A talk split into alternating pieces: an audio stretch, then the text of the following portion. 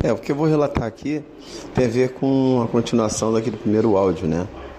Que eu falei que, pô, meu primo, quando era pequeno, me levava pra casa de máquina, né? E aí lá ele me obrigava a mamar o pau dele. E isso aconteceu durante algum tempo e eu comecei a frequentar mais a casa do meu primo. A coisa era meio aterrorizante, mas eu gostava daquele clima. E um dia eu chegando lá, antes de eu subir no prédio, é, tinha um zelador. Zelador não, acho que era faxineiro, não me lembro muito bem. O nome dele era Pedro. Ele tinha em torno de 20, 23, 24 anos. Era um mulato bonito.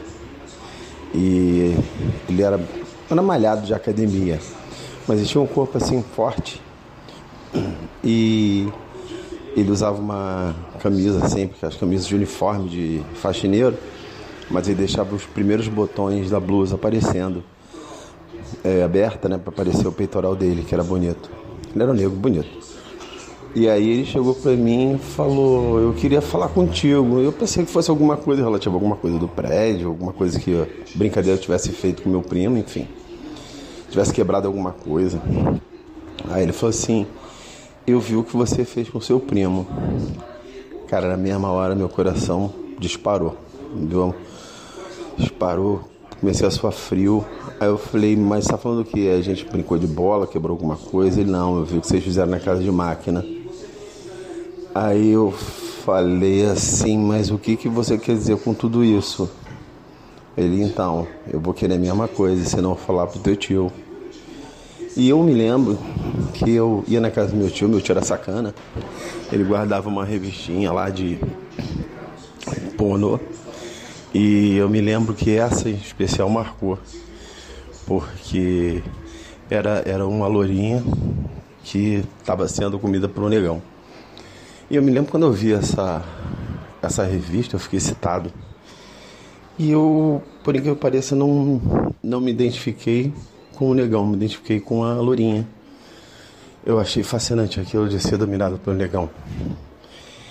Isso foi um adendo só para continuar a história. E aí o Pedro falou assim: e agora você vai momar. Eu fiquei, fiquei morrendo de medo, meu coração disparou, mas na mesma hora eu falei assim: você não tem jeito, senão conta pro teu tio. Aí tirou, tirou a, a pirocona. Cara, eu nunca vi uma coisa tão grande na minha vida. Um troço imenso, acho que nem cabia na minha boca. Eu tinha 16 anos.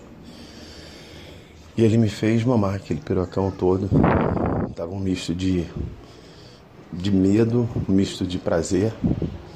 E o curioso é que ele botou na minha boca, mandou mamar. E quando eu tava mamando, ele tirou e deu uma lambida no meu ouvido. E deu uma mordiscada no meu pescoço. Aquilo me deu mais tesão ainda.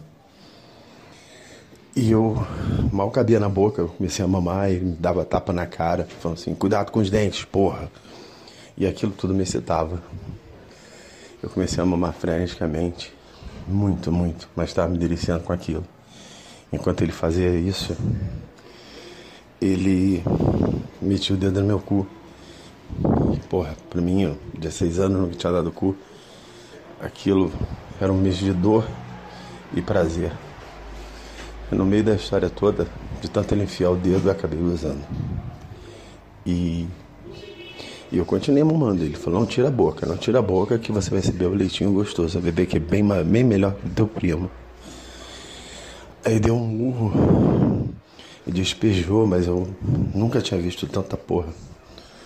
Contando assim, deve ter sido seis jatos. Aquilo ia lá pro céu da boca. Teve algumas que eu engoli direto.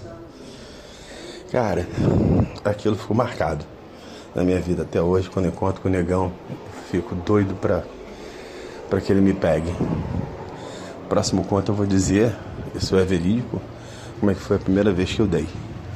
Porque o Pedrão, ele, eu acho que ele pensou que ia ter consciências maiores se tivesse me rabado ali. Eu virgem de menor, né? Mas é isso, gente.